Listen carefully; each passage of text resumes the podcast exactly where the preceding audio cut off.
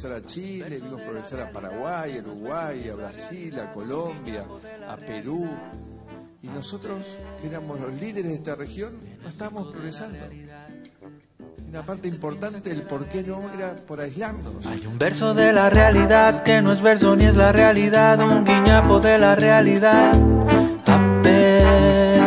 Diego Santilli, vicejefe de gobierno porteño. Diego, muy buenos días. Eh, nosotros estamos convencidos de, de, de lo que venimos construyendo, desarrollando y de lo que estamos haciendo. Así que en ese camino nuestro candidato es, Mario- es, eh, Mauricio Macri. Es el deseo de la realidad y todo vale en realidad. A ver, ustedes tienen que entender que es una mujer, está sola, viuda, rica, enriquecida, ¿no es cierto?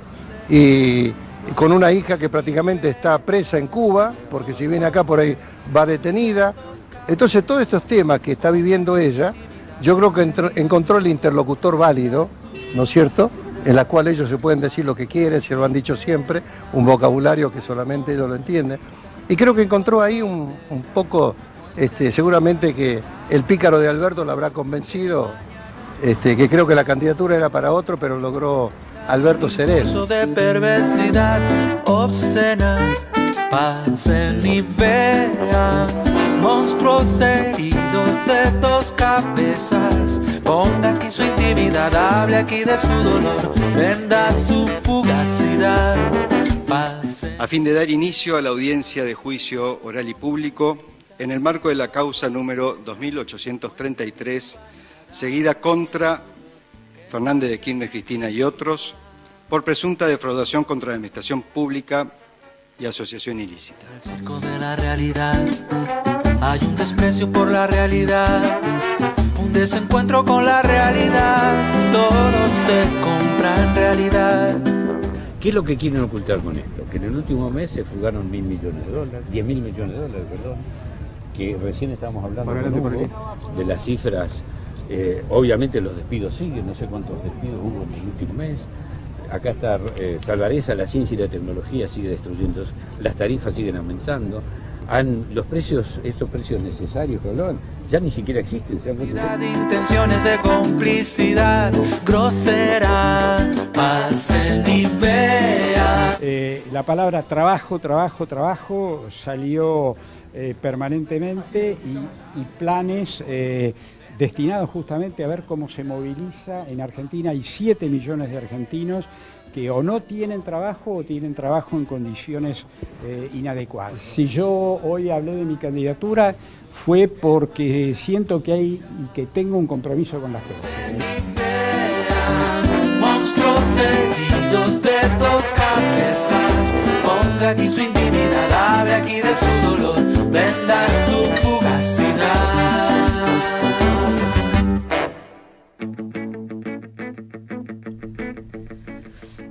Escuchábamos el Circo de la Realidad de este miércoles eh, y como siempre nos lleva a un picadito en donde mm, eh, muchos de los anuncios de eh, los políticos son lo más lo, que estuvo pasando ayer, ¿no? En la en la tele y en las radios y en los medios de comunicación.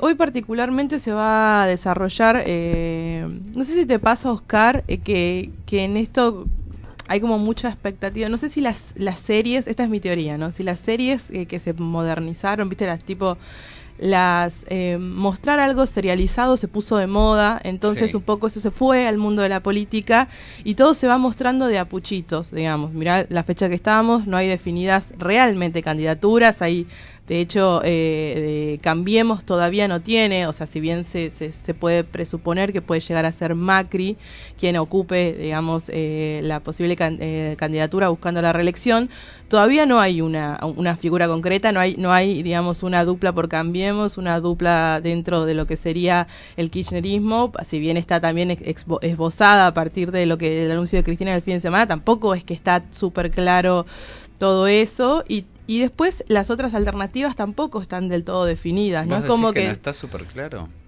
bueno, sí, capaz que en el caso de lo de Cristina sería lo, lo de Alberto, lo de Fernández Fernández sería lo, lo más Yo concreto, de hecho que ha inicio de agitado. una serie con varias temporadas. Exactamente, ya. bien. El lanzamiento Sí, del fin de semana me parece que, que, que da para, para muchísimo. Claro, claro. Y a partir de Da- eso... da se para fueron- una precuela inclusive. Claro, de- sí, sí, da para un, para un episodio de fin de año, viste, esos episodios especiales. Y a partir de eso, viste, se fueron organizando mini capítulos. Hoy se desarrolla uno de sus capítulos, que es eh, la reunión que van a tener todos los eh, integrantes del abanico de lo que sería el peronismo eh, federal, le llaman algunos, alternativa federal, digamos también, que eh, en donde hay mucha disputa, ¿no? La idea es llegar a un consenso, eh, muchos hablan de que, de que para poder plantearle una, una vía que pueda llegar a disputar eh, en lo que sería una fuerza de Cambiemos y la fuerza del kirchnerismo, podría entrar esta, esta posibilidad de, de tercera vía. Y hoy se realiza una reunión que se llama, eh, entre los integrantes, perdón, de Consenso 19 y Alternativa Federal, y en donde hay, hay una mezcla eh, importante, digamos. Ahí está Juan Esca- eh, Sergio Massa, de Alternativa Federal, eh, Urtubey, ¿sí? el gobernador salteño que también tiene ahí, eh, vi, por acá, por la capital, ya colectivos ploteados diciendo de que quiere ser el próximo presidente, Miguel eh, Pichetto, Roberto Labaña, también uno de los fuertes que se habla, ¿sí? el exministro de Economía que también... re- reafirmó que no se baja de la, de la, de la candidatura, Miguel eh, y Margarita Stolbizer. Son todo este, este arco así amplio que eh, eh, me llamó la atención porque el frente dice que se le puede llamar frente patriótico. Yo digo, bueno, lo único que tienen en común es que son argentinos, porque después el resto son... A mí me da la sensación de que hoy empieza ese, ese camino, o sea, esa búsqueda Sí. en cómo cada uno, cada una de esas personas empieza como a bajarse de esta Sí, vos decís de ahí... este proyecto. Yo creo que hoy empieza el- la desintegración de esto que todavía no está formado. Claro, bueno, hay, hay dos personalidades bastante fuertes acá que están en disputa. Una es la de Massa, que eh, eh, él, él quiere, digamos, eh, ser la figura representativa de ese frente amplio. En realidad, él, él un poco que quiere ir solo por alternativa federal, pero medio que está viendo que no le dan los números y que no está, eh, no está bien resuelto eso. Por otro lado, aparece eh, el reciente electo gobernador eh, cordobés, ¿sí? Eh, Schiaretti, que dice, eh, no, para mí muchachos hay que hacer una, una propuesta de consenso y elegir a uno de este lugar, ¿sí? Él un poco ya desde un lugar, ayer tuvo una reunión con Macri y eh, dijo, bueno, eh, hay, hay, que, hay que ir hacia la posibilidad de que eh, la alternativa del peronismo sea la que le presente, digamos, la, una, un, un, un contrincante, válido. Y después está la baña que está ahí también, en negociaciones, pero también con, con, muchas ganas de, de, de mandarse solo, por decirlo de alguna manera. Creo que es ¿sí? el único que reafirmó, o hasta inclusive que iría como solo. Claro, exactamente. Eh, entonces, eh, de, de todas maneras, eh, me parece me parece interesante porque, por ejemplo, a, a esta posible alternativa, digamos, llamémosle, o a pe- el peronismo este federal, eh, muchos dicen que van a tener que empezar a resolverse las elecciones que se van a llevar en las diferentes provincias, porque junio es un mes de muchas elecciones. Mira, te voy a contar eh, cuáles son las provincias en las que se va a votar durante, entre esas eh, Tucumán, la provincia de la cual tengo origen. Un día Mira, vamos a hablar de, de Tucumán y Bus Sí, y por todo eso. supuesto. Vamos a hacer un programa especial. Bueno, me parece- eso. me parece gustaría genial. escucharte. Eh, en este mes, se- el- este mes que vas a arrancar dentro de poquito, eh, a- se va a votar en San Juan, en Misiones, en Entre Ríos, en Chubut, en Tucumán, en San Luis, en Tierra del Fuego y en Formosa. De todas estas provincias, solamente tres fueron las que dijeron estamos con la fórmula Fernández Fernández. Digo que sus gobernadores, eh, digamos, eh, a través de redes sociales, que es básicamente por donde se están comunicando hoy, eh, terminan apoyando eh, a la fórmula esta. El resto está como en una nebulosa, está esperando a ver cómo se organizan y cómo se mueven las fichas. Otras de las, de las reuniones importantes que se van a tener eh, entre hoy y mañana también son con el sector del radicalismo, que forma parte de Cambiemos, eh, para también definir si se quedan, digamos, si se quedan en, en la, en la fórmula que proponga Cambiemos o siguen apoyando a, ese espacio, o se van a tirar más hacia un, hacia un peronismo, eh, hacia este peronismo federal. Eh, pero bueno, de, de, de todo pasó. Lo, Hubo elecciones en La Pampa el fin Hubo de elecciones en La Pampa, exactamente, y se, se, se va todo, se va todo orde- eh, acomodando en, en principio hacia, digamos, una fuerte contundencia hacia esta fórmula, ¿no? Fernández Fernández, que como vos decís, realmente el anuncio del sábado fue como que movió eh, eh, las bases de todos, de toda el- de todos los partidos, incluso de los partidos de izquierda.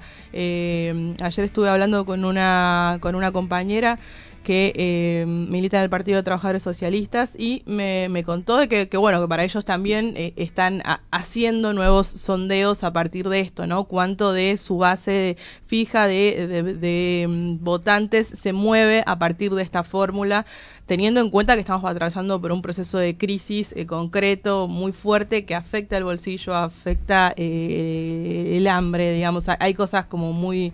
Entonces están también buscando alternativas, viendo de, eh, de- de dialogar y ver, bueno, cómo, cómo salen a, a darle pelea a eso. Por último, ¿sabes quién apareció? Y, y este es el, el dato el dato farandulero que siempre me gusta A ver. tener. ¿Quién agarró y así, a lo, a lo Maradona, la verdad, porque no hay otra manera, de, no, no hay, no hay un sinónimo de cómo se resuelven esas cosas, agarró y habló por redes sociales y dijo que él eh, apoya fervientemente la candidatura de Fernández Fernández, bueno, eso es un reconocido kirchnerista sobre todo, muy, estuvo muy cercano a la, a la expresidenta, y dice, y, y directamente dice, estoy muy contento de saludar a quien será a nuestro nuevo presidente. O sea, no pasó, no, no pasaron las pasos, Ya está ya está, decretado. ya está decretado, lo decretó Maradona, ayer subió una foto a sus redes sociales, además está involucrado, eh, recientemente todo esto, esta semana estuvo estuvo quien era su pareja en algunos medios también eh, denunciando digamos eh, agresiones y cuestiones de violencia también sí con el pe- personaje este mm, que bueno que, que, a veces uno viste lo levanta en redes sociales y dice que colorido pero se olvida que detrás de él también hay todo todo una un, patriarcado presente. Eh, si les parece mm, Vamos, eh, ¿vos tenés algo más para agregar sobre esta movidita de... Sobre esta Elección. electoral, eh, no, no, no, podríamos... Tendremos otro capítulo más adelante de sí, esta sí, serie. Seguramente la semana que viene habrá algo, algo más que estrenar. Y si no te despertaste con toda esta realidad que te tiró encima Betania, proponemos que te despiertes con algo que nos propone Eruca Sativa fuera o más allá. La escuchamos. Despertate.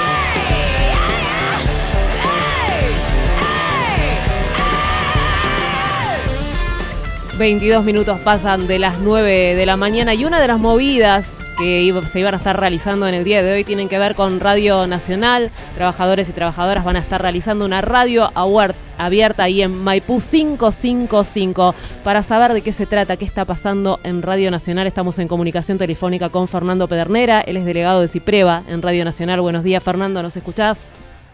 ¿Qué tal? Muy buenos días, compañeros. Sí, gracias por esta comunicación.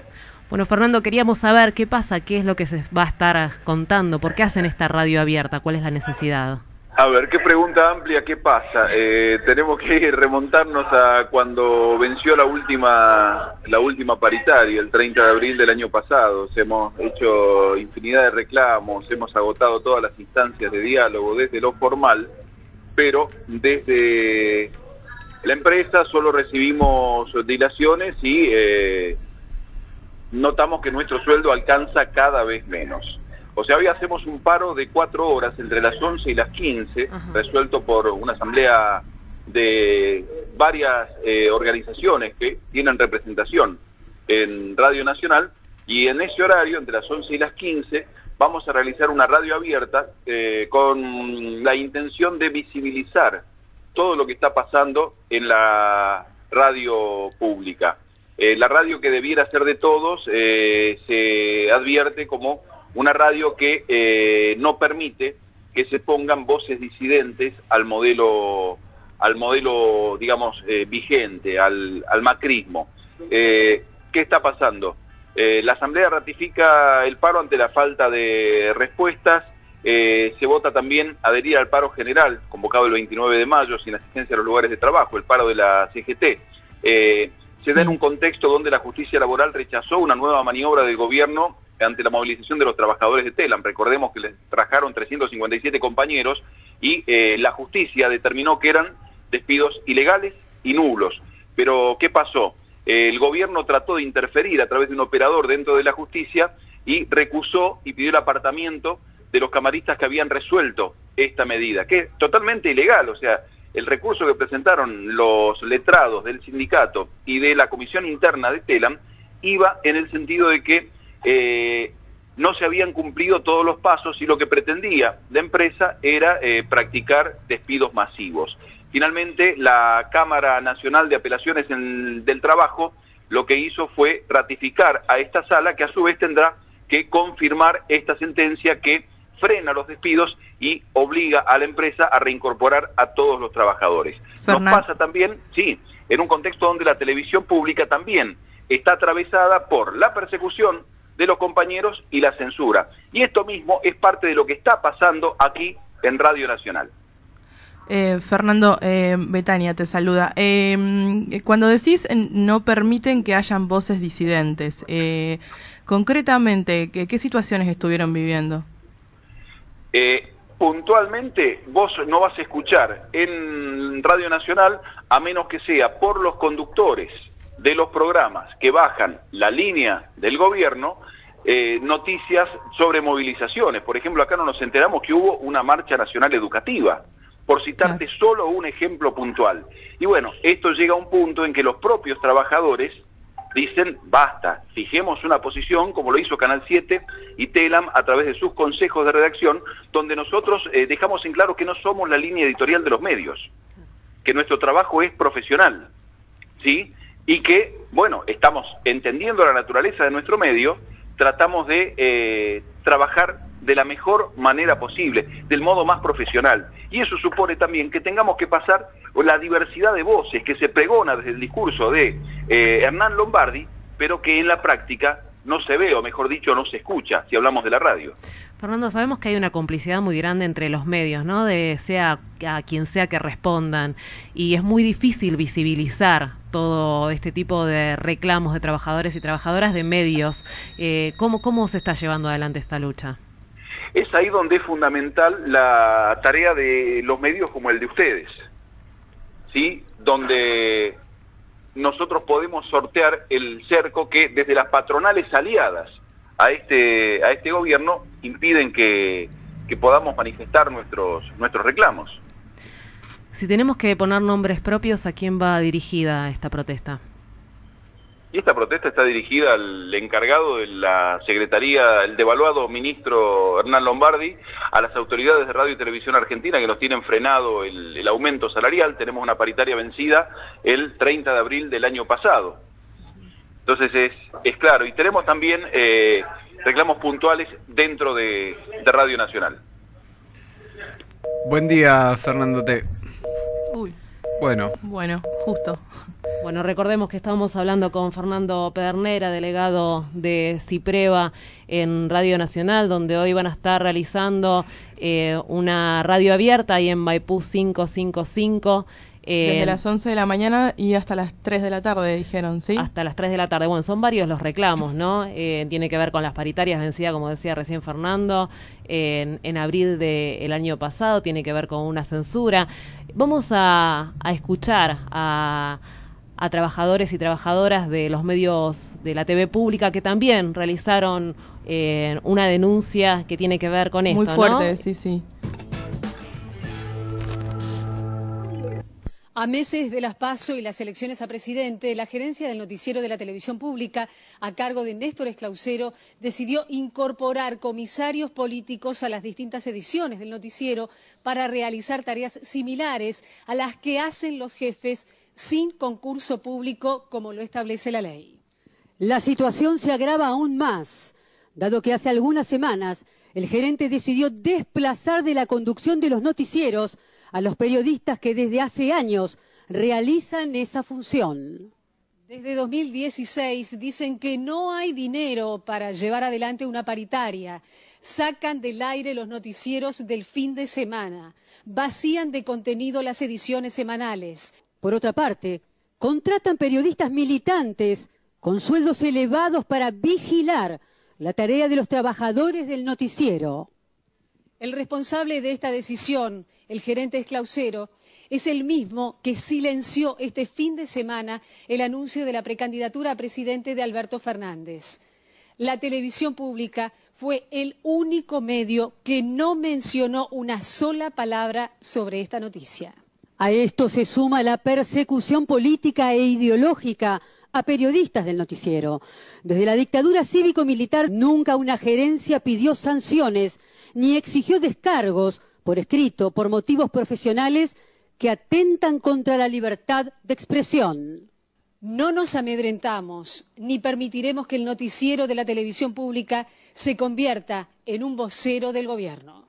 Basta de censura, basta de persecución.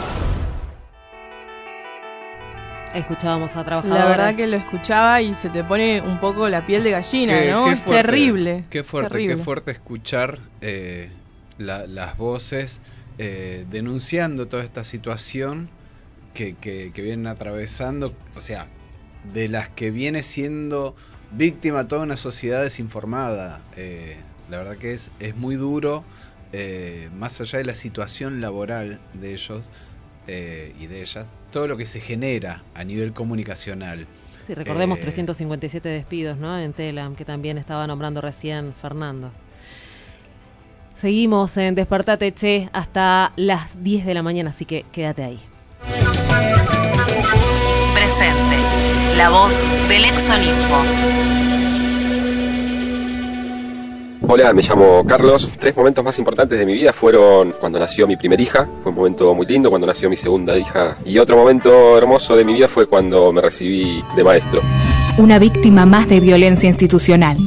Carlos Fuentealba. Nos ayudaba en todo porque era un pibe muy, muy sensible, muy amable. Ellos también creían que no les iba a pasar.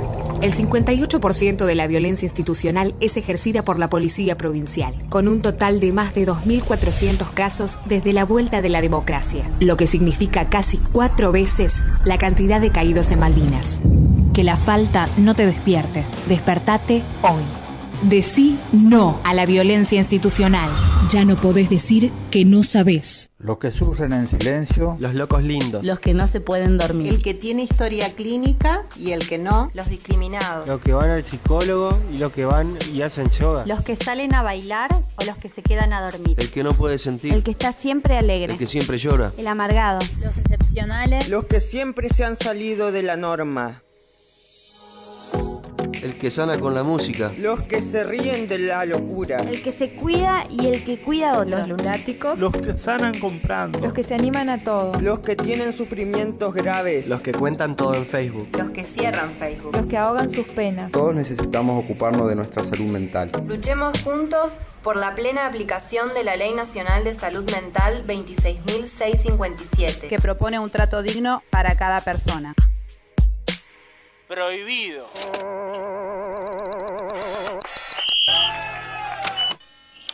Prohibido girar a la derecha. Puto dinero, puto dinero, puto dinero. La sociedad de consumo me ha convertido en su servidor.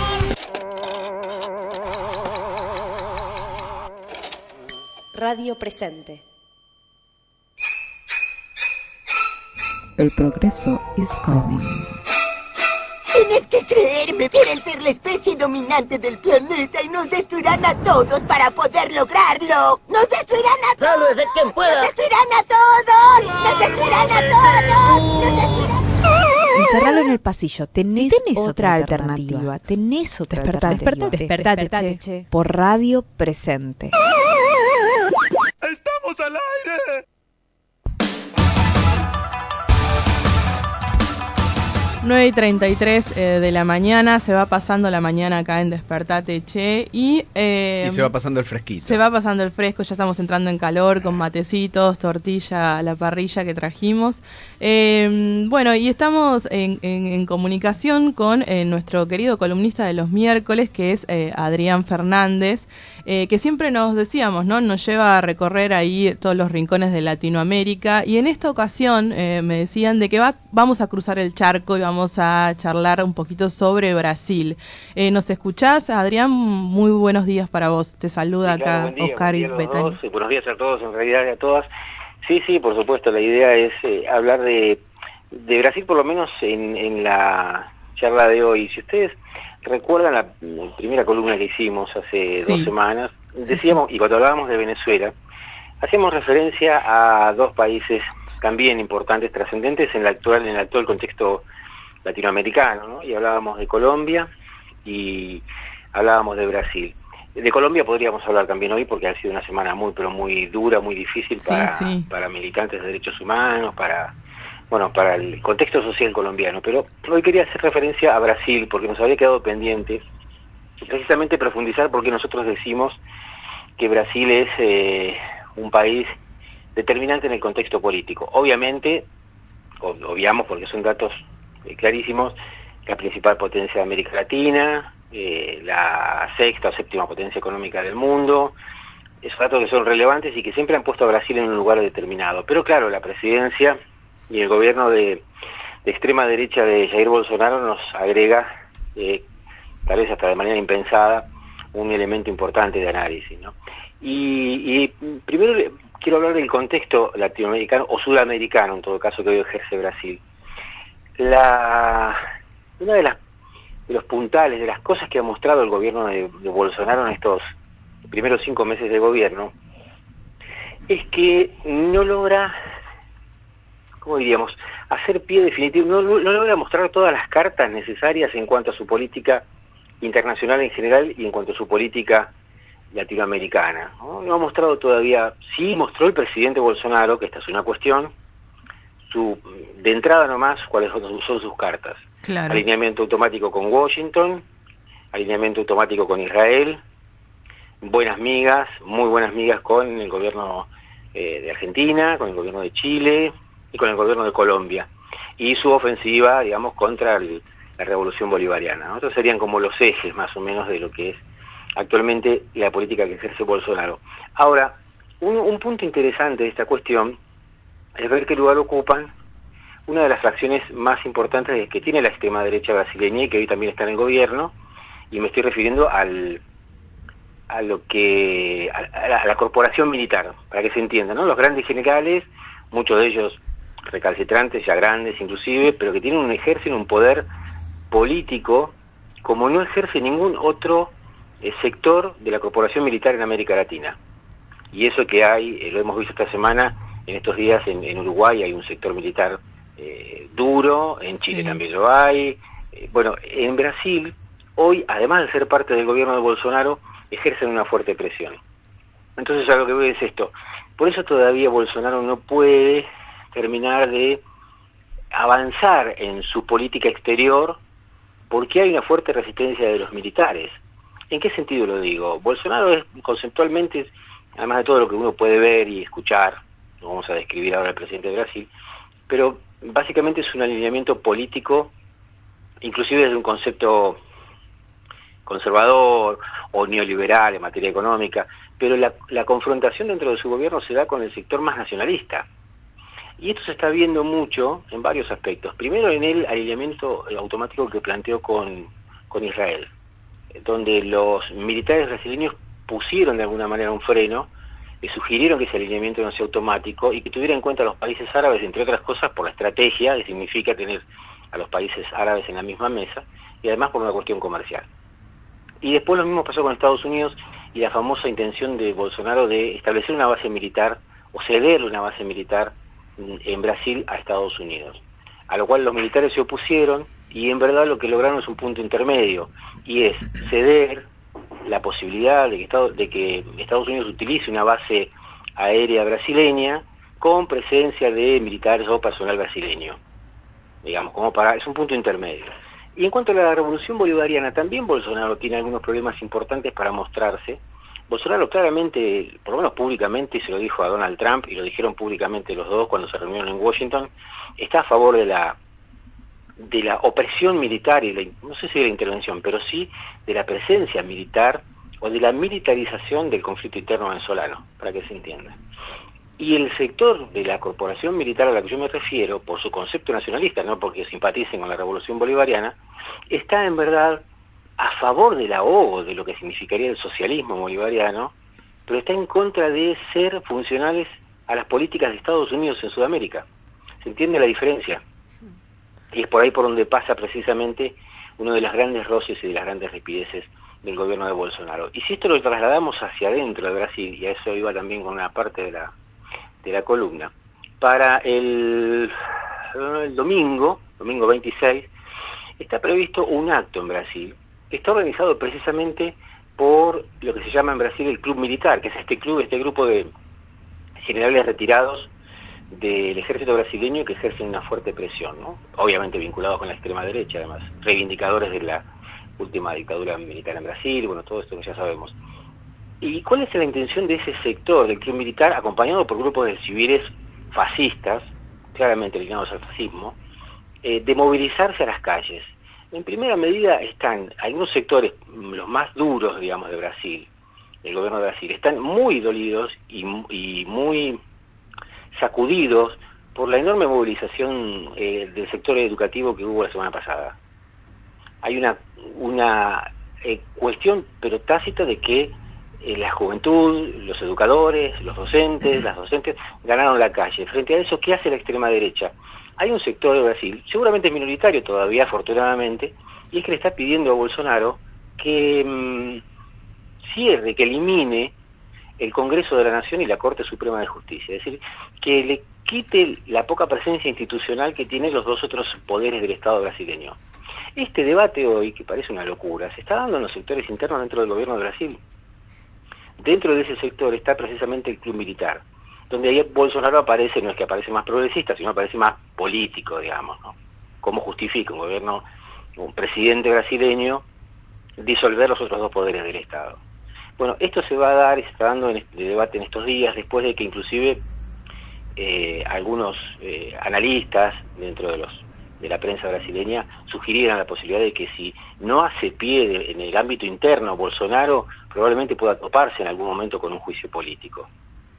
Por eso yo ponía esta semana, quería poner la, la, la luz precisamente en la situación interna de Brasil. No es que se esté cayendo a pedazos el gobierno de Brasil, lo que estoy diciendo es, llevan cinco meses y no ha logrado hacer pie ni hacia afuera ni hacia adentro. Entonces, por eso, como Brasil es estratégico en el contexto sudamericano y latinoamericano, digo, bueno, veamos cómo está parado hoy Brasil. ¿no? Pensaba en este cuento de terror casi que nos está contando sobre Brasil y que empezó nombrando también a Colombia y la situación crítica que está viviendo y ayer el presidente escuchamos al presidente de la nación hablando de países referentes Brasil, Chile, Colombia, ¿no? Que, que, que alejado de la realidad. Adrián, gracias una vez más por echar esta- luz. Bueno, les mando un abrazo grande y nos reencontramos la semana que viene. Dale, te mandamos un Adrián, un abrazo. abrazo. Un abrazo. Y alguien que supo sortear toda la problemática en Brasil, eh, estoy hablando de eh, la dictadura, es Chico Buarque, ¿no? Con sus mensajes encriptados y que pudo decir todo lo que dijo y lo sigue diciendo. Así que vamos a escucharlo un poquito con Roberta Sá. Mambembe. No palco, na praça, no circo, no banco de jardim. Correndo no escuro, pichado no muro, você vai saber de mim, Mambembe. Cigano, debaixo da ponte. Cantando, Por baixo da terra. cantando, Na boca do povo. Cantando.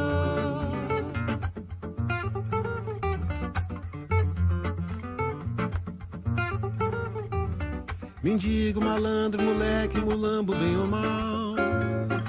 Escravo fugido ou louco varrido, vou fazer meu festival, Mambembe. Cigano, debaixo da ponte. Cantando, Por baixo da terra.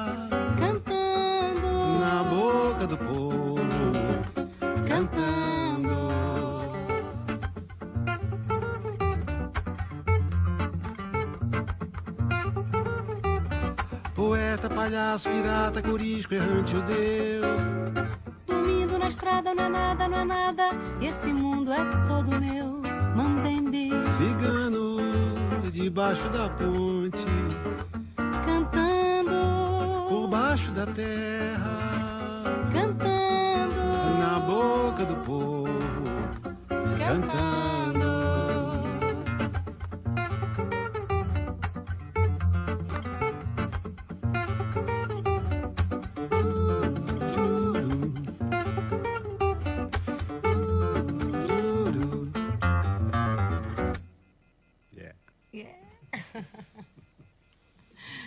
Foi bom, né? Ah, achei. Eu achei bom. ótimo. El progreso is coming. Tienes que creerme, quieren ser la especie dominante del planeta y nos destruirán a todos para poder lograrlo. ¡Nos destruirán a todos! ¡Sálvese quien pueda! ¡Nos destruirán a todos! ¡Nos destruirán a todos! ¡Nos destruirán! Encerralo en el pasillo. Tenés, otra alternativa. Tenés otra Despertate, alternativa. despertate, Despertate, che. che. Por radio presente. ¡Estamos al aire!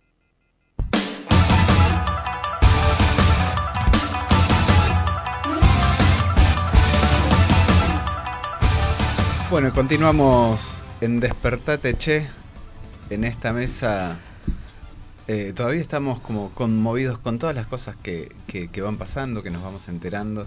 Que, que- clarísima la, la columna de Adrián Fernández eh, poniéndonos al tanto de lo que sucede en América Latina, en Brasil, Colombia, Venezuela.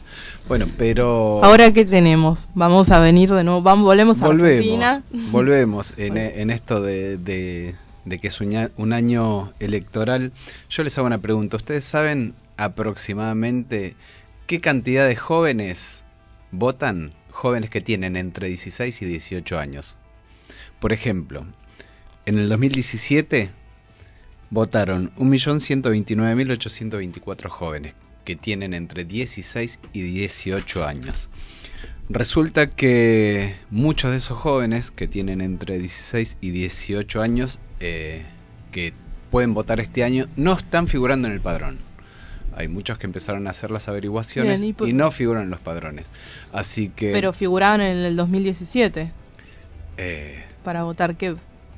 sí, pero ya tienen... Claro, ya están grandes. Ya- Claro, ya los están nuevos. grandes. Ah, Estamos los hablando, nuevos. Ah, estamos perdón, hablando- me quedé con él, le dije, No, claro, estamos ahora- hablando de los nuevos votantes. Claro, que, eh, Nuevos votantes entre 16 y 18 que no figuran en el padrón. los que cumplen 16 años al 24 de octubre eh, y que hayan hecho Claro. el DNI mayor tienen eh, la posibilidad de votar. Eh, así que, bueno, quienes no figuran en los padrones, hasta el 29 de mayo pueden hacer el reclamo en la Cámara Nacional Electoral. Eh, el trámite es presencial en la sede o en las secretarías electorales. Las consultas se pueden hacer a través del sitio web padrón.gov.ar o hay un 0800 también, un 0800 9999 eh, 7237. A ver, repetilo, para, repetilo que está bueno. 0800 999 7237 o en el sitio web del padrón eh, electoral.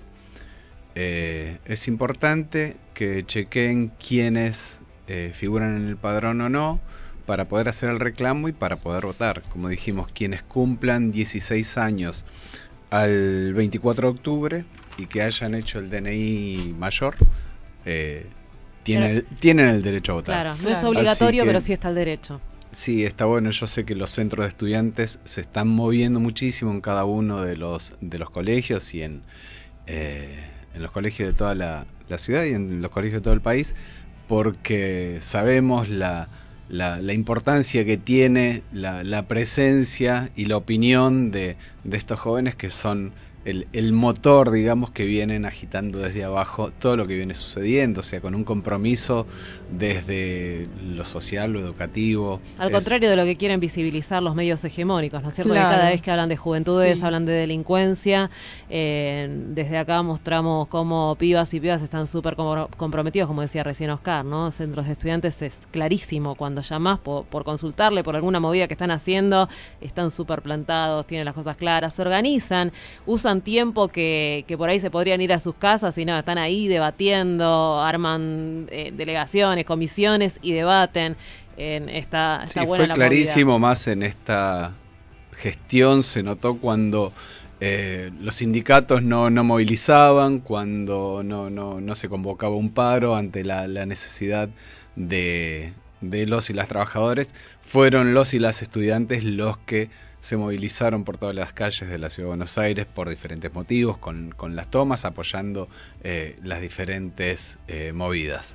Así que, bueno, el 12 de julio se publicará eh, el padrón definitivo para las primarias y el 27 de julio se darán a conocer los lugares y las mesas de las primarias. Y el definitivo para las elecciones definitivas son el 27 de septiembre y los padrones y el 12 de octubre los lugares y las mesas.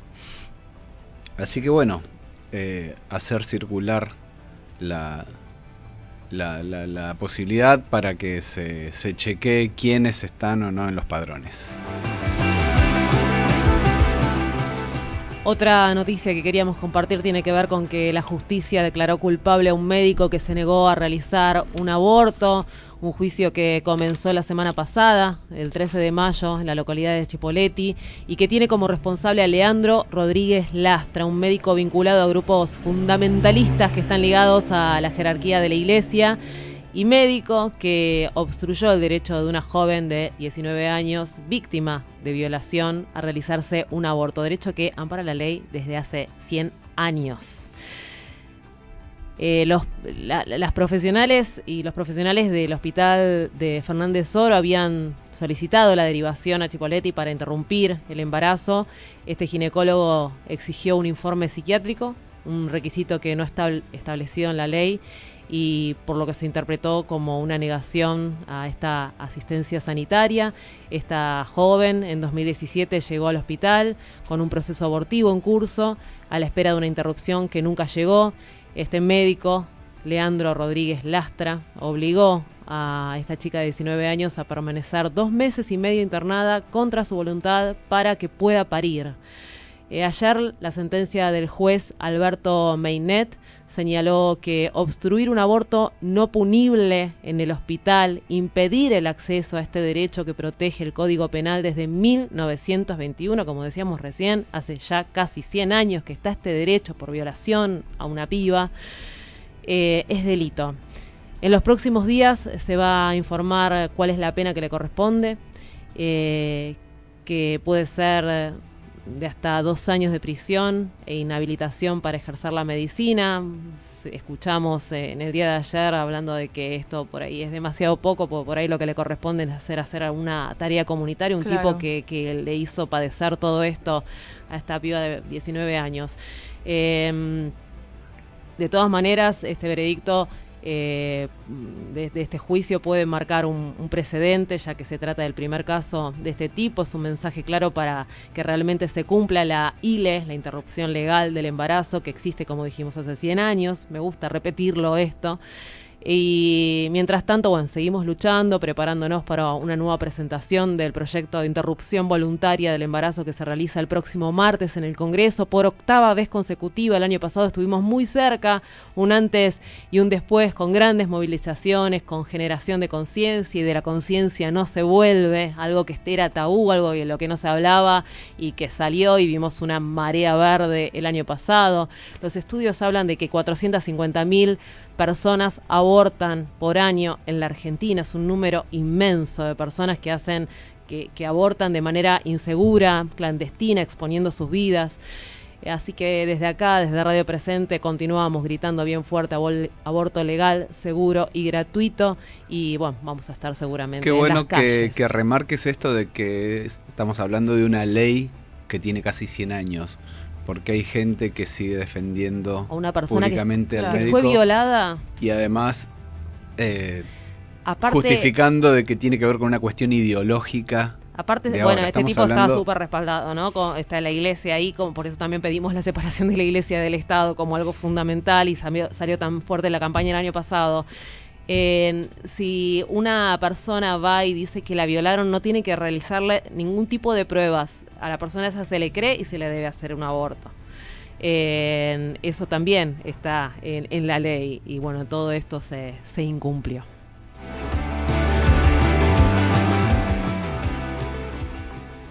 Bueno, otra noticia que tenemos para comentarles acá eh, es eh, sobre una, en realidad es una nota que, publicó una eh, compañera de- del equipo acá de Despertate Che, Mai Kist, eh, que eh, justamente da luz sobre el cupo femenino en los festivales de música, ¿no? Dice eh, eh, que hay un estudio que se realizó en la revista La Ruidosa, una revista chilena, en más de 40 festivales latinoamericanos, en donde dice que Argentina es, es el peor país de Sudamérica en relación a la representación de mujeres en el escenario.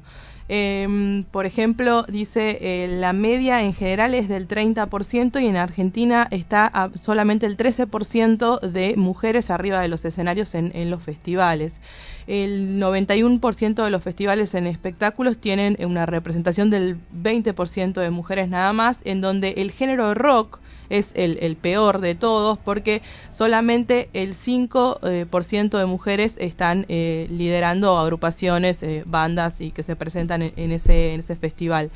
Eh, a partir de esto se presentó una ley de cupo femenino para, eh, para la actividad musical que garantice al menos el 30% de mujeres en los escenarios argentinos eh, y es una, eh, una ley que, digamos, incluye a, a mujeres solistas, a bandas compuestas o en su totalidad por mujeres o a agrupaciones mixtas, pero que garantice ese 30%.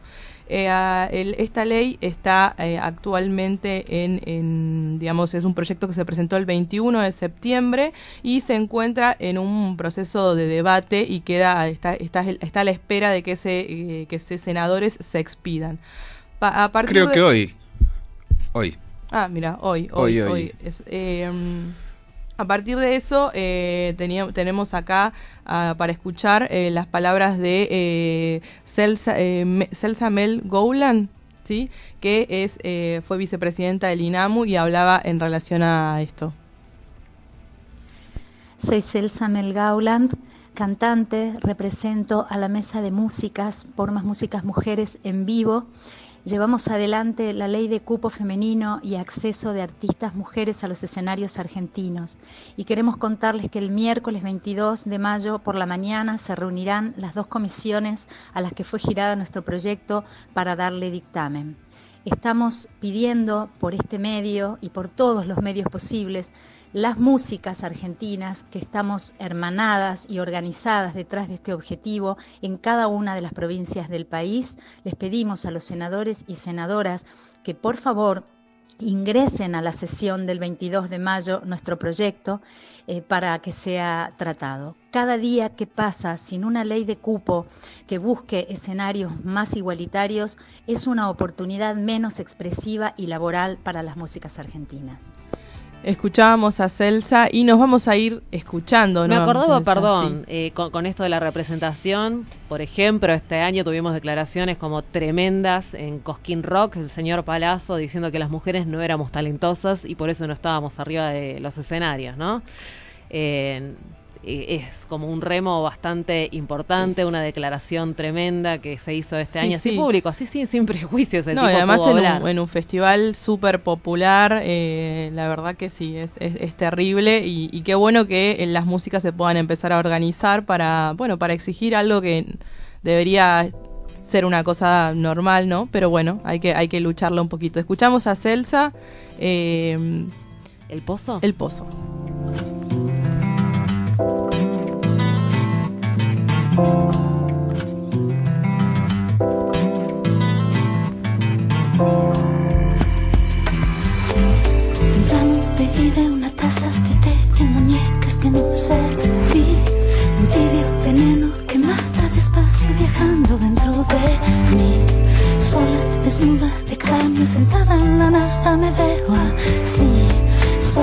Instinto del bicho que tiene su casa y que vive en mí.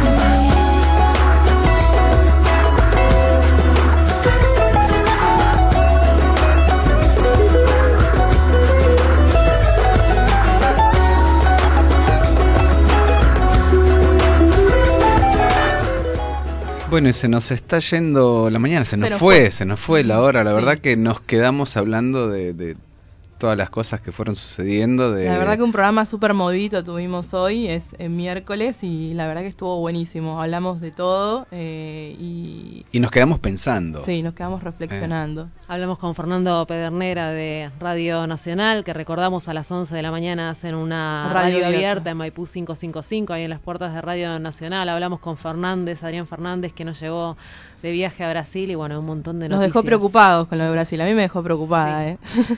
sí, eh, por otro lado, por otro lado se muestra una debilidad de, de Bolsonaro en, en, poco tiempo y me, me deja como un, una cierta esperanza ahí. Así es, vamos a estar más en más pensaba en, donde me da algo de esperanza o una luz que tiene que ver con la movilización del pueblo, que se trató de invisibilizar, pero hablaba de los estudiantes y hubo una masiva movilización. Entonces, hay un pueblo opresor, pero también hay un pueblo que está resistiendo. Eso es como que decís, bueno, vamos. Claro, así es. Todo todos estos debates, todos estos fragmentitos los vamos a estar subiendo a nuestras redes sociales, eh, eh Despertate Che en, Twitter, en Instagram y en Facebook. Eh, nos reencontramos mañana, ¿sí? Vamos a hacer de nuevo Despertate Che desde las 9 de la mañana y hasta las eh, 10. Eh, bueno, que tengan un buen día a todos y a todas. Chao.